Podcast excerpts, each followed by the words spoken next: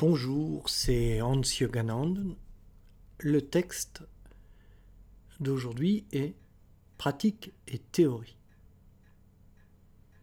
En spiritualité, il y a beaucoup de livres qui ont été écrits et certaines personnes intéressées par la chose spirituelle en font une grande consommation.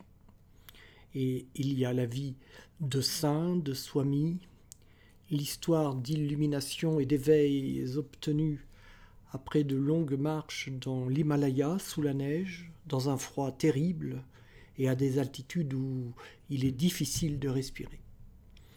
Il y a des références à des pratiques ancestrales, hermétiques, où seuls certains élus peuvent oser s'avancer.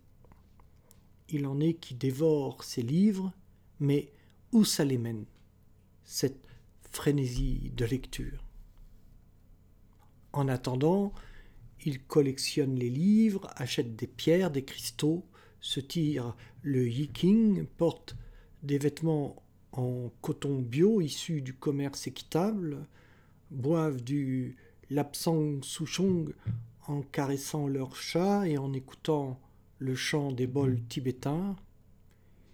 Il n'y a là rien à redire, rien à critiquer, ni de quoi se moquer. Lire la vie de Milla Repa en buvant du Earl Grey Tea, tout en caressant son birman couché sur ses genoux, est très agréable et respectable. Pour ma part, je mange du miso et du tofu, tofu, bois du thé, et porte des vêtements en coton bio issus du commerce équitable. Ce n'est pas une moquerie, juste une caricature non dénuée d'une certaine tendresse. Mais pour ce qui est de la spiritualité, il y a un mot au moins qui est important, et ce mot c'est faire. Pour faire, il faut commencer faire le premier pas, poser son livre, se lever et aller en mettant un pied devant l'autre.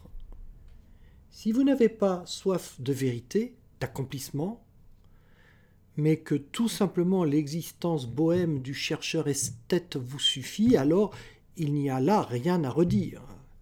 Continuez votre style de vie s'il vous apporte la satisfaction, l'équilibre, même si cette satisfaction estampillée spirituelle ne vaut pas plus, après tout, que l'écologie militante l'apiculture.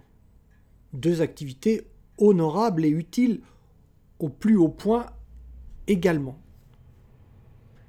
Il est possible de faire toutes ces choses et d'aller sur une voie spirituelle authentique, ceci dit.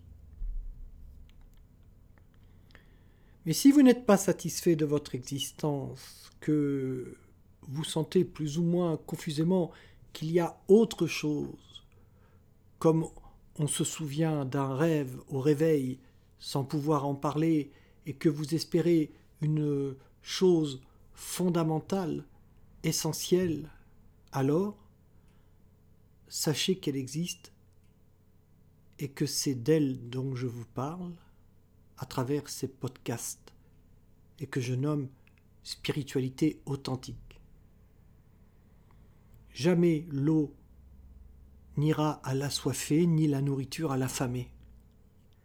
La spiritualité, comme le macramé, la cuisine, la mécanique, le tai chi et toutes les activités humaines, ne se rêvent pas.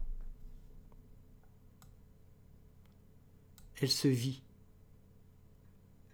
Et pour se vivre, il faut faire. La spiritualité que je vis est une pratique qui repose sur trois piliers. Il y a la méditation avec euh, ses quatre techniques révélées. Il y a le service entre chaque méditation assise tout au long de la journée. Ce pilier est essentiel. Le service, c'est ce que Lao Tse nommait le non-agir. Il s'agit d'agir tout en gardant une part de son attention en soi grâce à la pratique d'une technique particulière de méditation en action. Il y a le satsang, qui consiste à écouter, lire des paroles de vérité. Le satsang donne à l'esprit cette euh, nourriture essentielle à la pratique, la motivation, et fait remonter à la surface de la conscience les fruits de la méditation. C'est à travers le satsang que vient la compréhension. Si, quand on a reçu la révélation, on ne pratique pas, il est normal que la spiritualité authentique ou la voie ne tienne pas ses promesses. Mais rien n'est perdu, il suffit de remettre l'ouvrage sur le métier pour que les choses s'améliorent.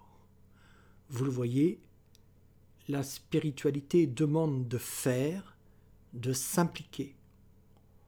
On ne change pas de vie en ce sens qu'il n'est pas nécessaire de déménager, de quitter son conjoint, d'abandonner ses enfants, son travail, ni ses amis. Simplement, on vit sa vie tout en gardant sa conscience au bon endroit. Vous pouvez m'écrire si vous avez des questions.